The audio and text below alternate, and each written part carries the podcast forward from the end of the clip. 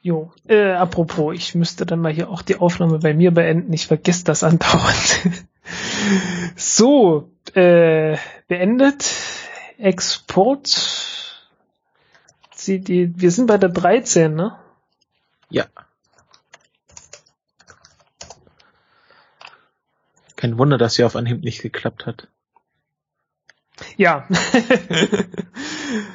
ja, konnte gar nicht gehen.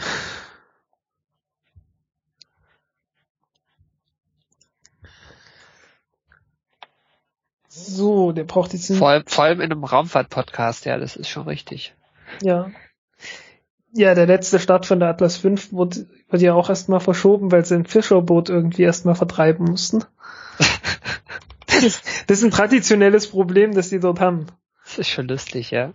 Ja, also ich, ich kann mich erinnern, äh, der erste Mars Rover, also äh, äh, der, der erste, ich weiß nicht, Spirit oder Opportunity, einer von den beiden wurde auch deswegen verschoben. Ich glaube nicht nur einmal. So schön, so, so, so ganz klassische irdische Probleme, ja. So ein, so ein Fischer, der da so dahin dümpelt. Ja, ja. Und ich weiß nicht, wie die sich fühlen, ich, äh, wenn da plötzlich so ein Air Force Hubschrauber über dir schwebt und sagt so, hau mal ab. Ja. Verlassen Sie das Gebiet. Genau. Wir wollen hier zum Mars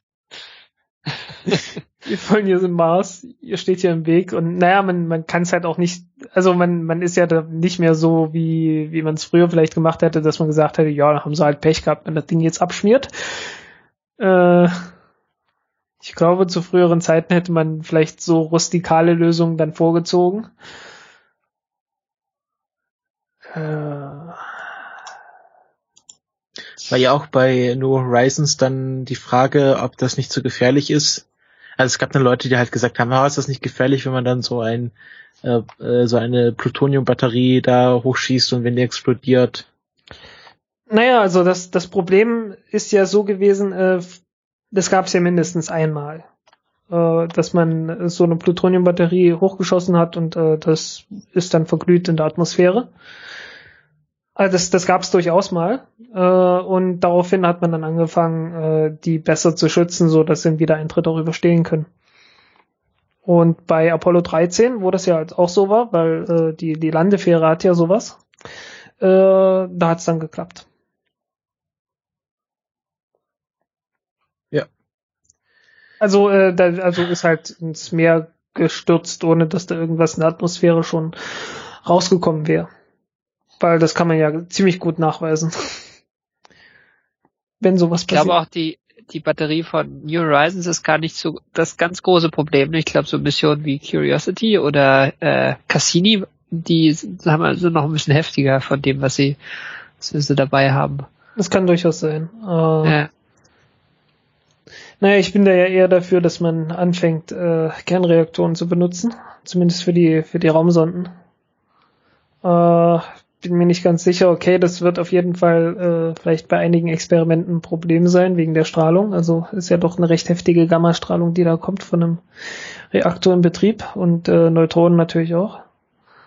Aber äh, ja, so von der Energieversorgung her und auch was Radioaktivität für Erde und so weiter angeht, äh, ist ein Kernreaktor auf jeden Fall besser. Weil der ist halt nicht, nicht sonderlich radioaktiv, wenn er startet und ist regelbar und alles Mögliche. Also wenn Voyager einen echten Kernreaktor gehabt hätte, dann könnte die noch ja so ziemlich ewig äh, weiter betrieben werden. Aber kannst du die so klein bauen? Ja. Das geht. Also so klein heißt in der Größenordnung von ein paar Kilogramm. Ja, Oder? so, also der, also der kleinste Reaktor, also äh, der der erste Brutreaktor zum Beispiel, der, war kleiner als ein, äh, der der Kern zumindest war so groß wie ein Papierkorb. Äh, beziehungsweise kannst du den Papierkorb reinstellen. So 30 Zentimeter hoch und ich glaube 20 Zentimeter breit oder so.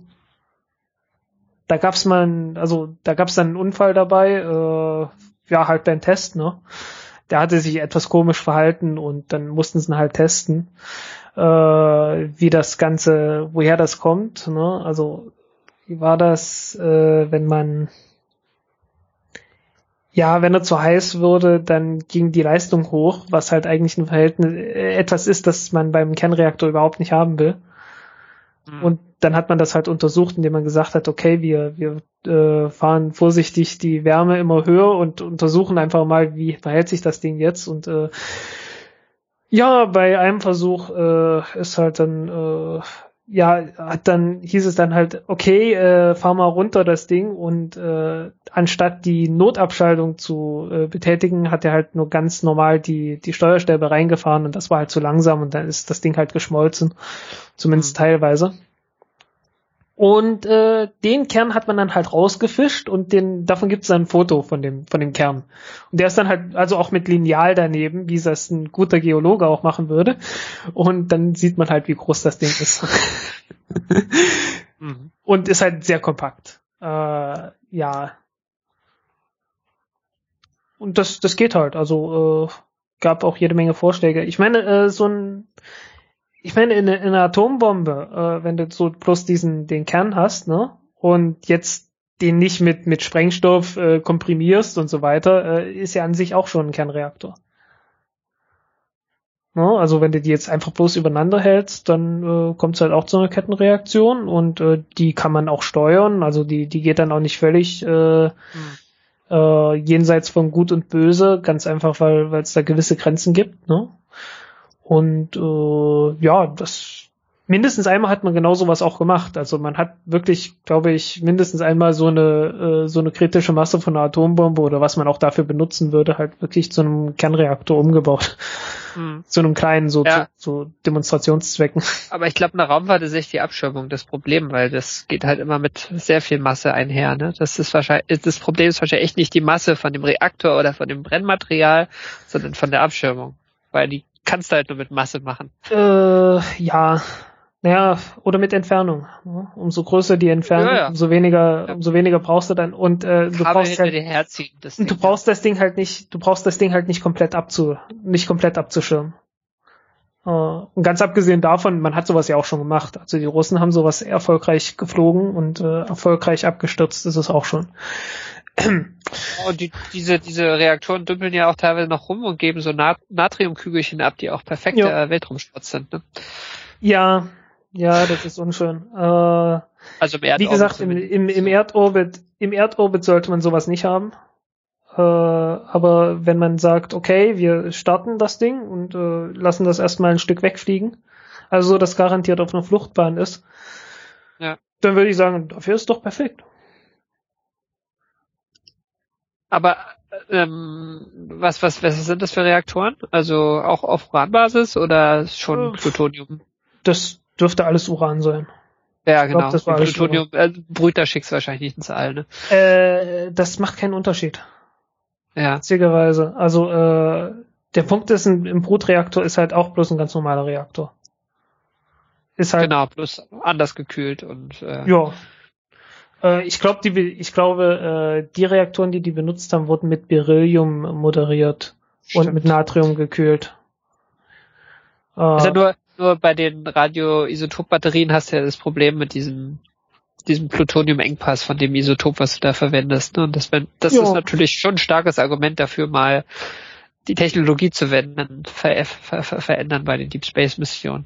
Ja, äh, bei der ESA gibt's ja die Pläne, dass man ich glaube, ja, okay, mein, mein Backup schneidet noch mit. Ich glaube, das veröffentlichen wir diesmal, wenn wir schon darüber reden. Ja.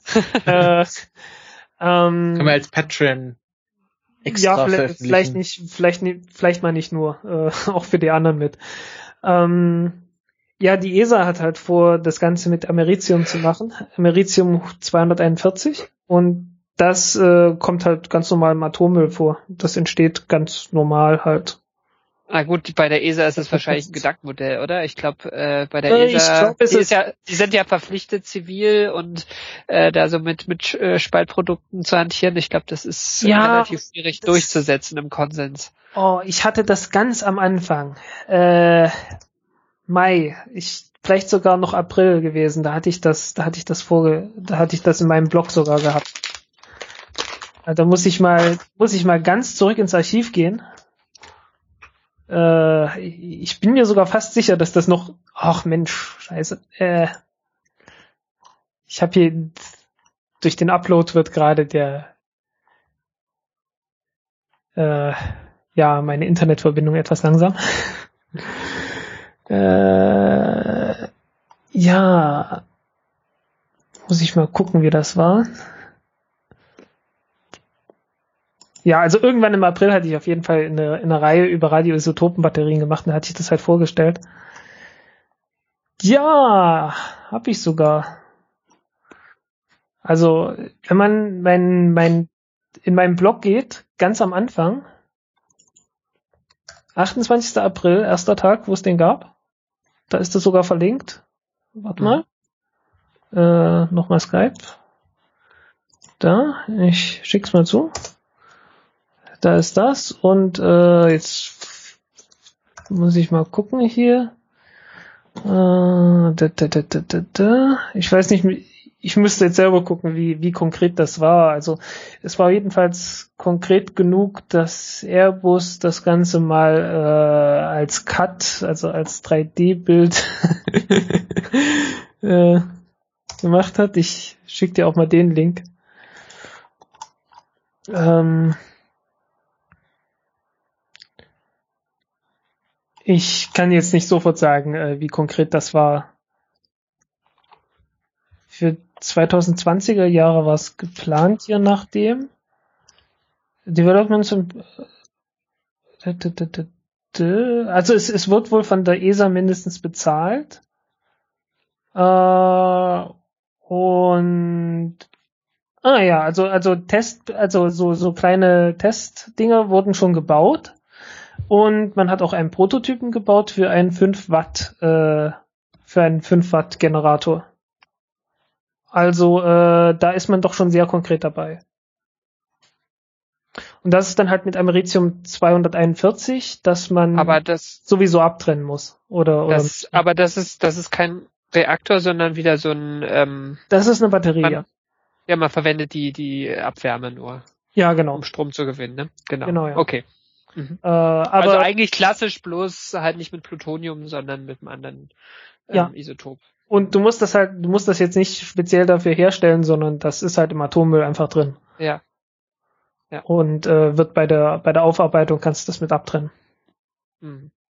Und sollte man auch. Ja gut. Ich weiß nicht, inwieweit das schon gemacht wird. Ich weiß nicht, in, inwieweit das jetzt im großen Maßstab gemacht wird. Aber ist das jetzt von der ESA, aber ist die sind die Amerikaner da auch dran oder?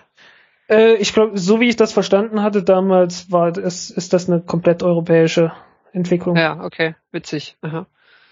Ja, die, die Amerikaner haben ja die, ich glaube, die, die FFDF, die Fast Flux Fa Test Facility wieder äh, aus dem eingemotteten Zustand Ja. laufen lassen.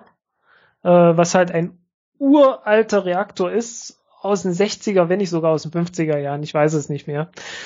Äh, mit dem man halt bisher immer den, das, das Plutonium erzeugt hat und äh, hat den halt damals nicht komplett abgeschaltet, sondern äh, halt nur eingemottet. Das war, glaube ich, unter Bill Clinton. Bill Clinton hat ja damals äh, radikal irgendwie die gesamte, äh, ja, die gesamte Atomforschung in den USA äh, ja komplett abgeschaltet letzten Endes. Das war, Hm. ja, das war böse. Deswegen hat es dann auch entsprechend lange gedauert, bis dann wieder mal neue Entwicklungen kommen und die sind jetzt in den Ja, ja. letzten Jahren, in den letzten Jahren sind die alle wieder zurückgekommen. Ja, im äußeren Sonnensystem hat man es schon echt schwer. Ja. Ohne Kerntechnik. Also kannst du machen, was du willst, da brauchst du irgendwo, Ja. irgendwo brauchst du dann Keine schon. Chance, genau. Ja. Also so Jupiter kriegt man gerade noch hin. Will mir jetzt Heute, ja genau. War, war, war irgendwie vor 20 Jahren, glaube ich, auch noch anders, aber heute geht das ja. Ja, heutzutage geht das, ja. Äh, so mit Ach und Krach äh, ist halt, Genau. ist halt eine Frage, äh, die, die Solarzellen halten halt die, die Strahlung dort äh, im, im Jupiter, in diesem Gürtel, in diesem Strahlungsgürtel nicht allzu gut Ja. aus. Äh, deswegen ist das halt halt auch begrenzte Lebenszeit, aber es geht schon mal. Ja. Und Saturn ist vielleicht auch noch erreichbar, aber darüber hinaus kann man es dann halt auch vergessen irgendwo. Und Saturn ist jetzt auch noch nicht so erreichbar, also. Ja, und das ist eine Frage von Aufwand und Nutzen auch, ne? Ja. Also wie, wie viel Fläche willst du da mitschleppen? Äh, Ja, um wie viel von Photonen noch einzufangen von Ja. der Sonne. Ja, naja, Fläche musste, Fläche musste auch mit einem Kernreaktor mitschleppen zum Kühlen. ist richtig. Ja, ja, klar. Die Abwärme muss ja auch irgendwie los. Aber naja, äh, Ja. ist halt das gleiche Problem bei den, äh, bei den Radioisotopenbatterien. Da muss ja auch die Mhm. Abwärme irgendwie loswerden. Genau. Jo. Und der, der ganz große Vorteil ist halt äh, von einem Kernreaktor, du kannst selber einstellen, wie viel Leistung das Ding gerade bringt. Das ist richtig, ja. Und wenn die, wenn dein Generator halt langsam weg, langsam so nachlässt, ne, äh, was ja bei Mhm. Voyager durchaus ein Faktor ist, also Voyager Oder hat, Pioneer oder so, ja. Ja. Mhm. die haben ja nicht deswegen weniger Strom, weil äh, jetzt nur das Plutonium weniger wird, das natürlich auch.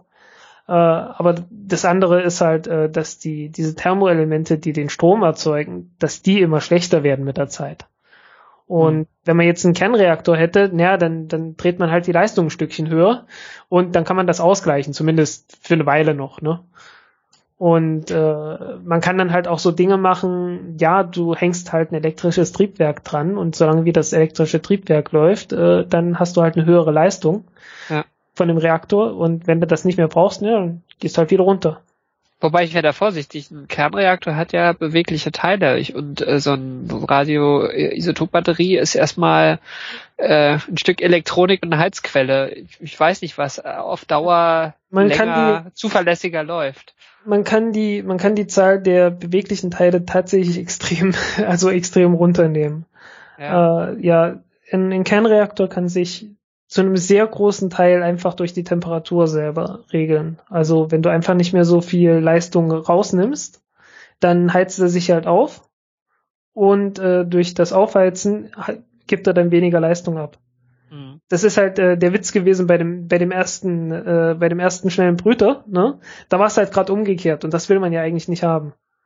Also das ist bei fast allen Reaktoren sowieso schon so. Also wenn die sich aufheizen, dann äh, dann dehnen die sich aus und naja, dann hast du halt nicht mehr so die kritische Masse, ne?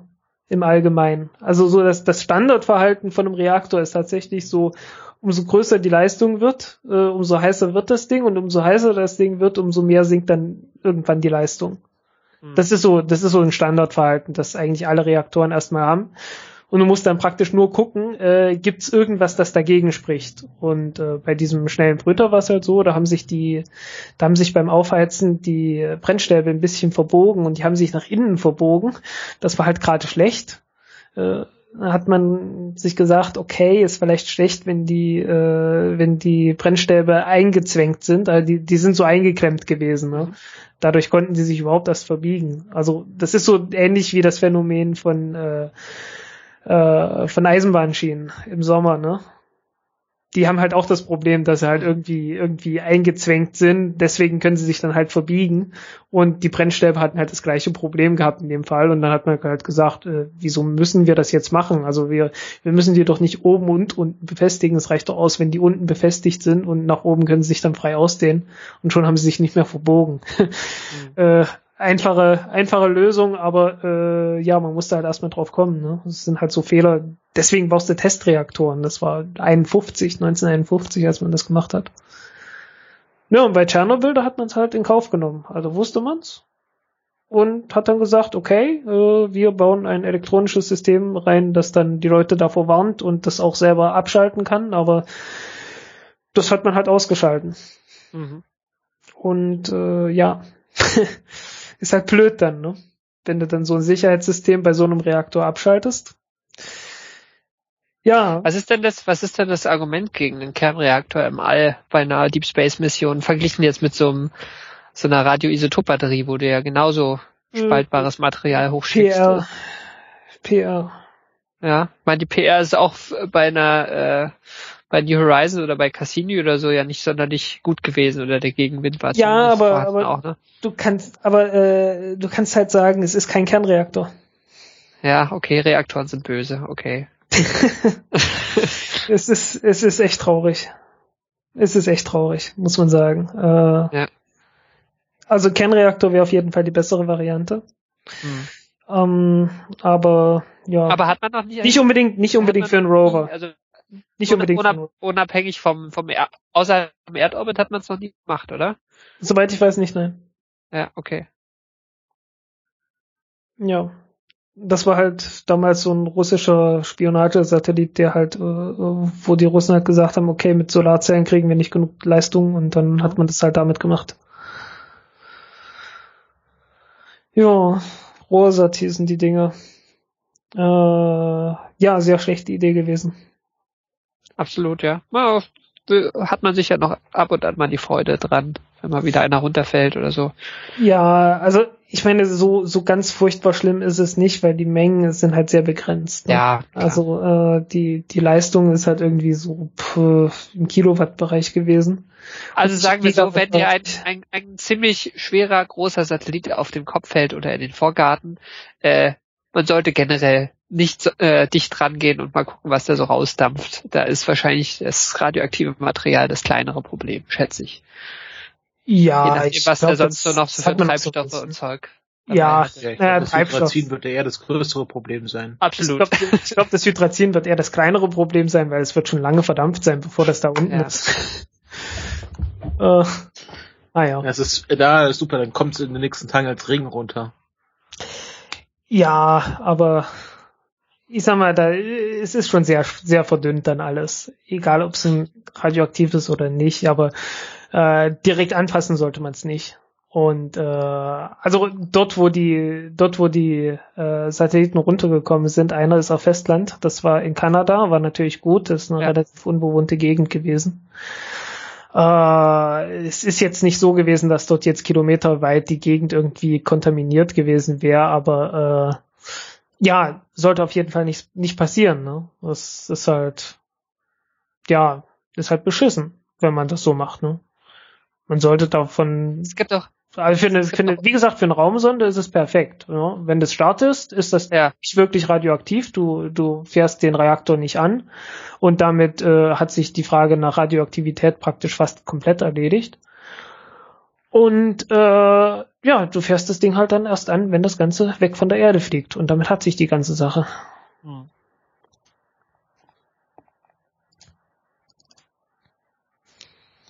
Hm. jo. Was man noch mal, vorhatte, oder?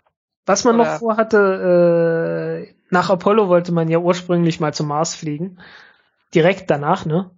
Stimmt, ja. Dafür hatte man halt gesagt, okay, äh, wir brauchen irgendwie bessere Triebwerke, damit wir das mit so einer Saturn V Rakete vielleicht noch hinkriegen. Und hat dann gesagt, okay, äh, wir können mit Wasserstoff äh, eigentlich ein, ein Triebwerk betreiben. Äh, wenn man den Wasserstoff einfach nur aufheizt, ohne den mit Sauerstoff zu verbrennen, dann kriegt man sehr effizientes äh, Triebwerk. Insofern man es hinkriegt, den Wasserstoff richtig hoch aufzuheizen und äh, dafür braucht man dann halt auch eine ordentliche Energiequelle. Und äh, ja, du kannst dir jetzt vorstellen, was das ist. Ein Kernreaktor. Mhm. Und äh, das hat man auch komplett fertig entwickelt gehabt. Und äh, ja, also fertig entwickelt im, in dem Sinne, dass man halt äh, ja, die, die Technik war da und man hätte halt nur noch sagen müssen, okay, und jetzt baut mal so ein flugfertiges Triebwerk. Also für einen Bodentest hatte man alles schon fertig gehabt und das hat man auch gemacht und hat es durchgeführt. Hm. Und äh, der letzte Test, den man da durchgeführt hatte, war halt eine Frage von Sicherheit. Weil man war halt sich, man war sich halt nicht, äh, was heißt, man war sich nicht sicher. Also man, man kann sich relativ sicher sein, dass bei einem Absturz der der Reaktor dann halt, äh, äh, wenn der Reaktor noch nicht gelaufen ist und er stürzt ab, dass er dann einfach kaputt geht und weiter nichts passiert, dass dann halt die Teile sich verstreuen. Aber äh, es wurde dann halt aufgeworfen die Frage, ja, was passiert, wenn das Ganze irgendwie aus irgendwelchen Gründen völlig unglücklich so aufkommt, dass die Steuerstäbe, die ja überall drin sind, rausgestoßen werden und der Rest praktisch trotzdem noch zusammenbleibt oder so, ne? Also, dass irgendwie aus irgendwelchen Gründen die ganzen Steuerstäbe rausfliegen und der Reaktor Dass du halt eine Kettenreaktion hast, ja. ja. Genau. aha. Und das hat man Kannst du vom ausprobiert. Bus überfahren werden. Ja, so ungefähr. Äh, das hat man dann halt ausprobiert. Also man hat dann halt gesagt, okay, gut, wir wir äh, wir fragen gar nicht mehr danach, kann das jetzt funktionieren, kann das passieren oder kann das nicht passieren. Wir sagen einfach, okay, das passiert.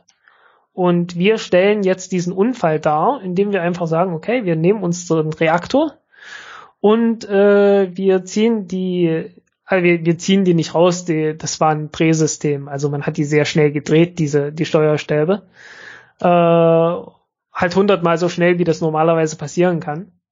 Also hat man ein spezielles System gebaut, damit man das überhaupt so schnell bewegen kann. Und wenn man das macht, dann kann so ein Reaktor richtig, richtig hohe Leistungen erreichen. Und das hat er auch getan. Und zwar so hoch, dass die, dass die Brennelemente da drin halt praktisch verdampft sind. Und das hat dann äh, auch ganz ordentlich geknallt. Und da hat man sich dann angeguckt, okay, wie, wie stark radioaktiv ist das? Äh, wie stark hat sich die, wie stark haben sich die Teile äh, verteilt und so weiter und so weiter.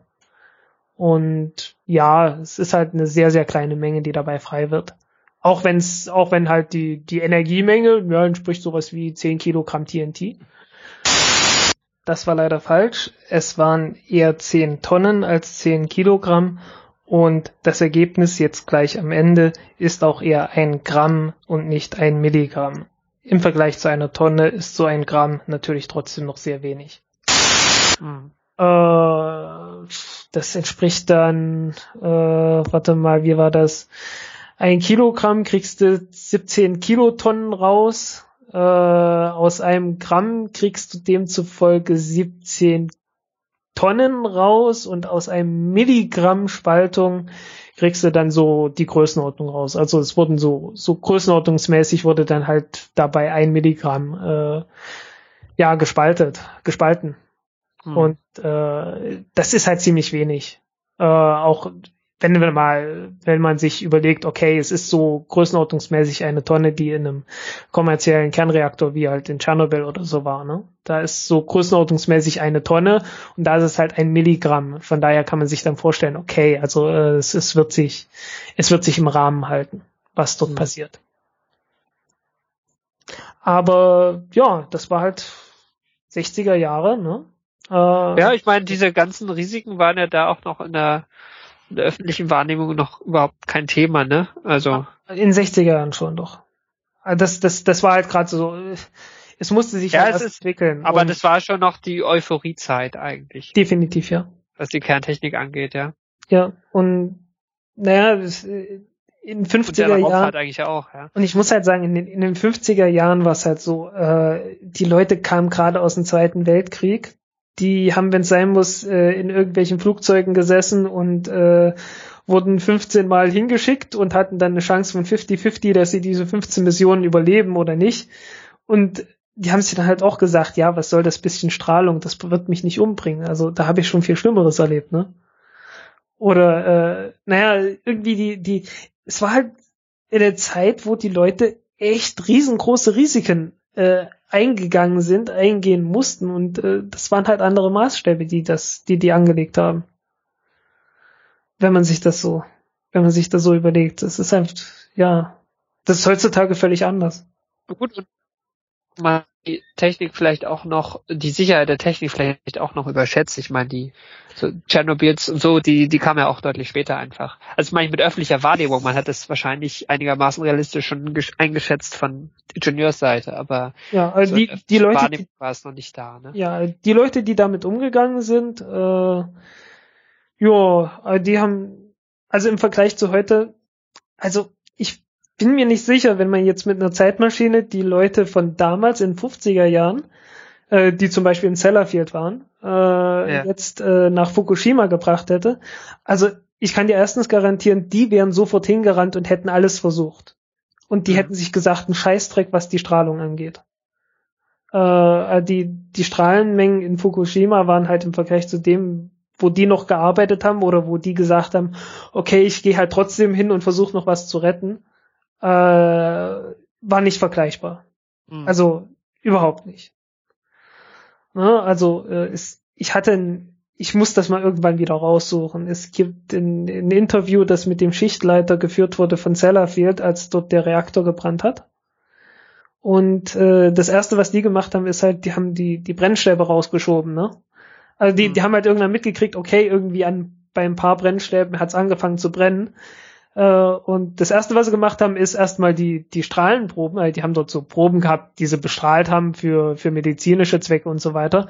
Und die haben sie als erstes erstmal rausgesch rausgeschoben. Und dann haben sie die Brennstäbe dort überall rausgeschoben, wo es nicht gebrannt hat. Und dann haben sie halt mit langen Eisenstangen äh, versucht, auch noch dort, wo es brennt, das rauszuschieben. Mhm. Und äh, das ging dann nicht mehr so gut. Und dann hat er halt geschildert, wie er die rausgezogen hat. Und äh, am Ende der Stange hat er dann halt gesehen, wie die, wie halt geschmolzene Brennstäbe, also die, die geschmolzenen Reste von den Brennstäben dann halt äh, an dieser Eisenstange dran waren. Ja? Aus dem Reaktor mhm. gerade. Äh, das, das sind halt so die, die Bedingungen, mit denen die noch gearbeitet haben war natürlich auch eine lange Stange, also so ist nicht, der war jetzt nicht direkt dran, aber naja, ne. Äh, man sollte sich halt, also um die, um die Größenordnung sich vorzustellen, es ist ein zehn Meter hoher Reaktor gewesen, also so, so groß wie ein drei- oder vierstöckiges Gebäude, ne. Hm. So groß ist der Reaktor gewesen. Also, das ist schon ein riesengroßes Ding gewesen äh, der, der Reaktorkern an sich, ja. Also ich, ich rede jetzt nicht hier irgendwie von, ja, Reaktorgebäude oder so, sondern der Reaktor mhm. an sich war so ein großes Ding, so groß wie halt ein dreistöckiges Gebäude.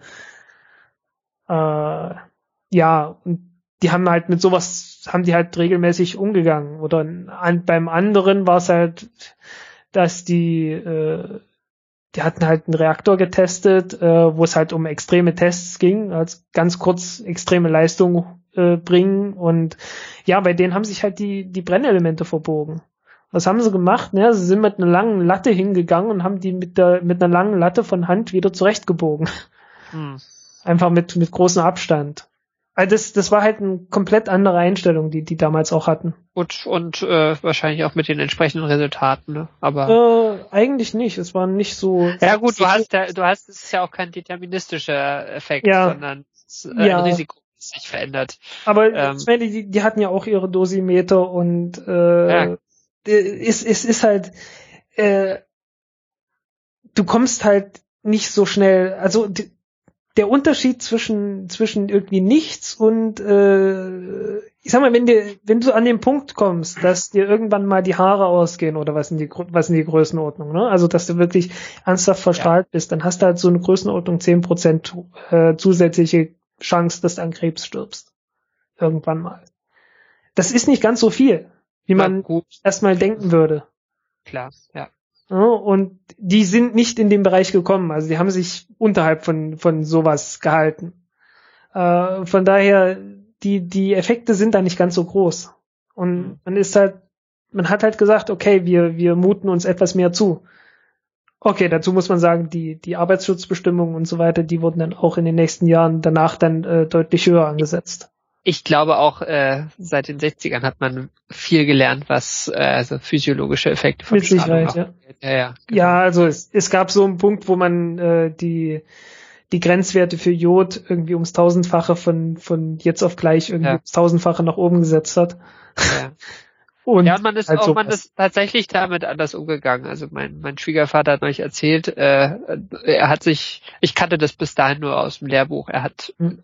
wo er mit seinen Eltern in hat gegangen ist, klar hat man dann äh, äh, die die Schuhe gerönt, äh, die man gerade anprobiert hat, um zu sehen, ob die Zehen wirklich nicht anstoßen.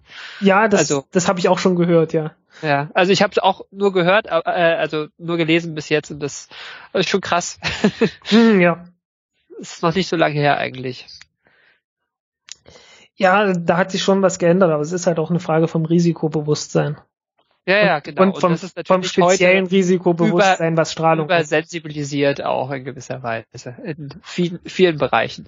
Ja, ich, ich vergleiche das immer mit, mit dem Autoverkehr. In den ja. 70er Jahren, äh, 1970 sind 20.000 Leute gestorben im Autoverkehr. Nur in dem einen Jahr. Ja. 20.000.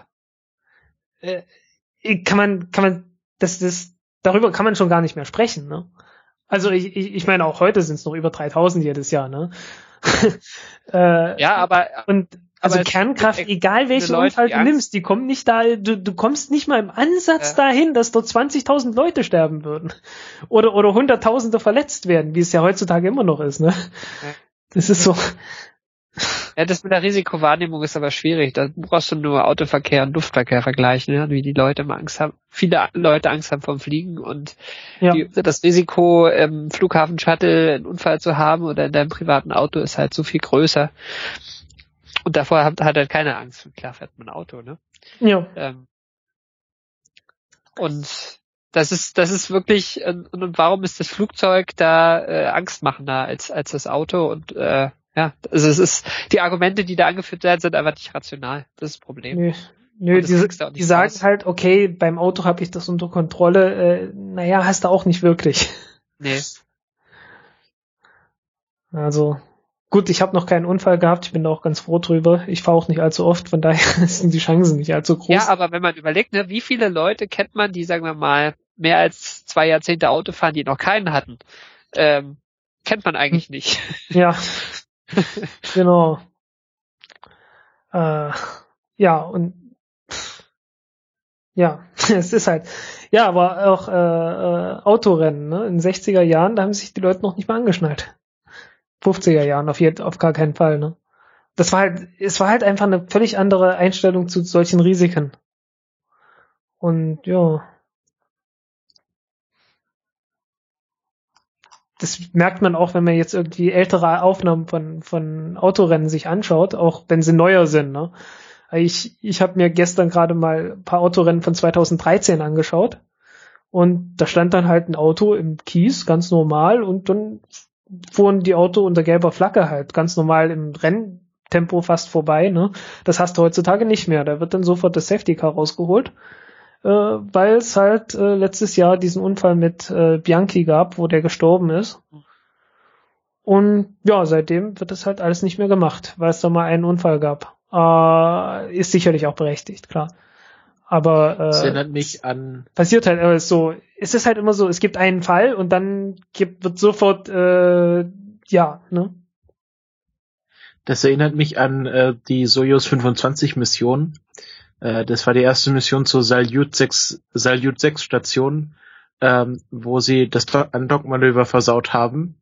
Hm. Und danach wurde die Regel eingeführt, dass mindestens eine Person äh, auf dieser Mission schon mal äh, äh, eine Mission absolviert haben muss, weil das waren halt zwei Neulinge.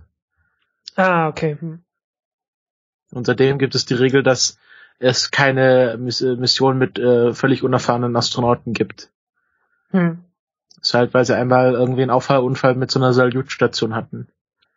Ja, es gibt immer irgendwie einen Auslöser und dann wird sofort äh, irgendwie etwas mehr oder weniger Rationales getan. Ja, so wie es so bei 9-11 prin war. Ne? Prinzipiell okay, ne? Also Schaden macht klug und ja. äh, man muss ja, was probieren und äh, aus seiner Erfahrung lernen, so. Aber es ist ja immer die Frage, was für Lernen man zieht und was so die gesellschaftlichen Auswirkungen sind, wenn das eine ganze ja. Technologie betrifft. Ne? Ja. Ja, darüber halt, will ich mich morgen äh, mal unterhalten. Morgen? Mit jemandem. Ah, okay. Das, das, das kommt dann.